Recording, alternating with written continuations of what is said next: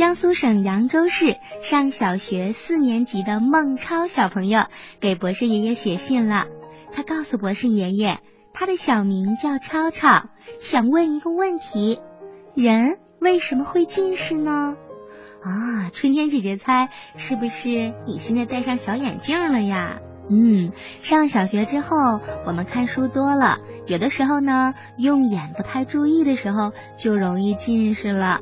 嗯，那下面我们就请出博士爷爷，听听他怎么说的。嗯，听广播的小朋友，我们的眼睛啊，是我们人身体上一个非常非常重要的器官。有了眼睛，我们才看到了美丽的大千世界。我们才知道了芳香的花儿，不光有红色的，还有白色的、粉色的、黄色的、紫色的等等等等。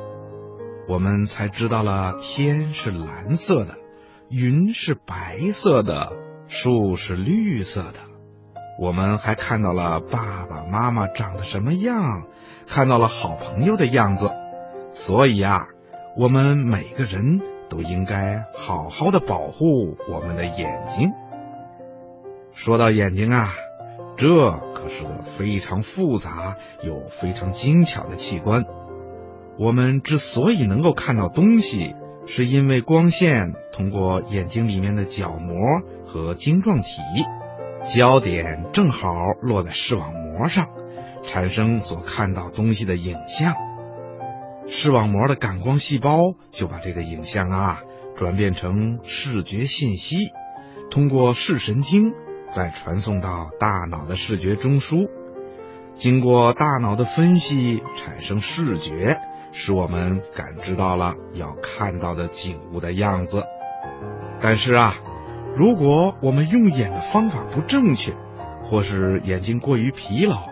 比如看电视、看电脑的时间太长，或者在光线不好的地方看书，还有啊，就是看书的时候书本离眼睛太近，等等等等，都会造成眼睛的过度疲劳，这样就容易使我们看远处东西的时候感到模糊、不清楚。如果时间长了，就会使眼睛变得近视了。那近视是怎么形成的呢？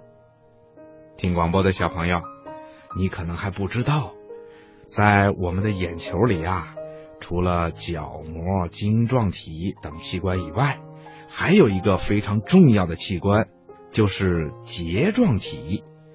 这个睫状体啊，有调节晶状体曲度的作用。我们的眼睛在看近距离东西的时候啊。眼睛里的睫状体就会一直处于紧张的状态，这样一来就会使晶状体尽可能的向前凸起，才能够看清东西。如果说我们长时间的看书、看电视、看电脑，或者我们的眼睛离书本太近，就会让睫状体过度疲劳，时间一长。就会使睫状体因为疲劳而导致痉挛，使晶状体无法恢复到平时比较小的曲度，这样就看不清远处的东西了，就形成了近视眼。近视眼呐，可以分为真性近视和假性近视。真性近视和假性近视都表现为看远处东西的时候视力下降，看近处的东西的时候啊视力就比较好。假性近视多发生在青少年身上，视力在几周或者一两个月之内就会下降，让你明显的感觉到看远处东西的时候比较模糊。如果得了假性近视，只要注意眼睛的休息，不让眼睛处于疲劳状态，视力啊就可以得到某种程度的恢复。而真性近视呢，是不能自然恢复的，就只能到医院请医生检查以后，戴上一副小眼镜啦。听广播的小朋友，你看，保护眼睛是不是非常的重要啊？博士爷爷希望你一定要养成良好的用眼习惯，在看书、看报、看电视、看电脑，还有写字的时候，千万不能时间过长，不要让你的眼睛过于疲劳。